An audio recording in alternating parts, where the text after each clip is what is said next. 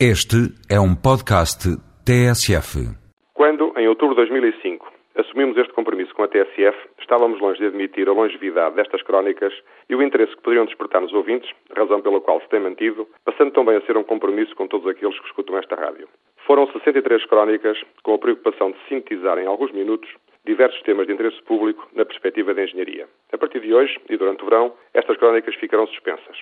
Devemos à engenharia grande parte da nossa evolução técnica, mas é exatamente porque a engenharia vai resolvendo problemas e satisfazendo as necessidades do homem que a sua presença é menos percebida, sendo apenas visível nas facilidades concedidas. Para fechar este ciclo pré-férias, volto de novo ao tema da energia, por ser um dos mais graves problemas que Portugal enfrenta e um dos três temas mais importantes da União Europeia. Hoje, não vivemos sem energia e longe vão os tempos de há 60 anos atrás, em que começamos o nosso plano da rede elétrica nacional. Foram 60 anos que transformaram o mundo e, em particular, o nosso país.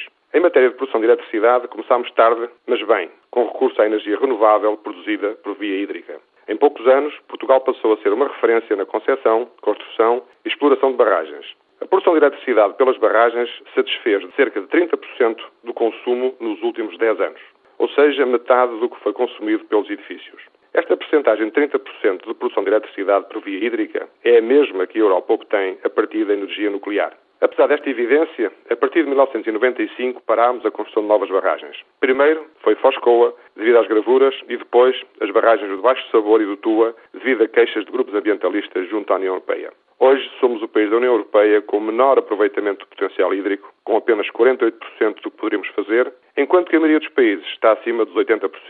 A prioridade passou agora para a eficiência energética dos edifícios, que consomem 60% da eletricidade, com um crescimento anual superior a 6%. A partir de 1 de julho, ou seja, amanhã, passará a ser obrigatório o sistema de certificação energética para os edifícios novos de habitação, com área útil superior a 1000 metros quadrados e para os edifícios de serviços. Em 1 de julho de 2008, este sistema aplica-se a todos os novos edifícios e em 1 de janeiro de 2009 aplica-se a todos os edifícios já construídos. Irá depender de todos nós, consumidores, contribuir para a diminuição da fatura energética e para a redução da emissão de gases com efeito de estufa. Em termos económicos, a fatura de energia paga por Portugal ao estrangeiro é insustentável. Em 1995 importámos 1.500 milhões de euros de combustíveis e em 2005 aquele valor passou para 5.500 milhões de euros, ou seja, quatro vezes mais, enquanto que no mesmo período o nosso produto interno bruto apenas cresceu 28,3%. É esta a fotografia que deverá obrigar à mudança de hábitos de consumo, das políticas e do fundamentalismo de algumas correntes. Este é, sem dúvida, um grande problema nacional que a engenharia ajudará a resolver se deixarem. Umas boas férias com muita eficiência energética.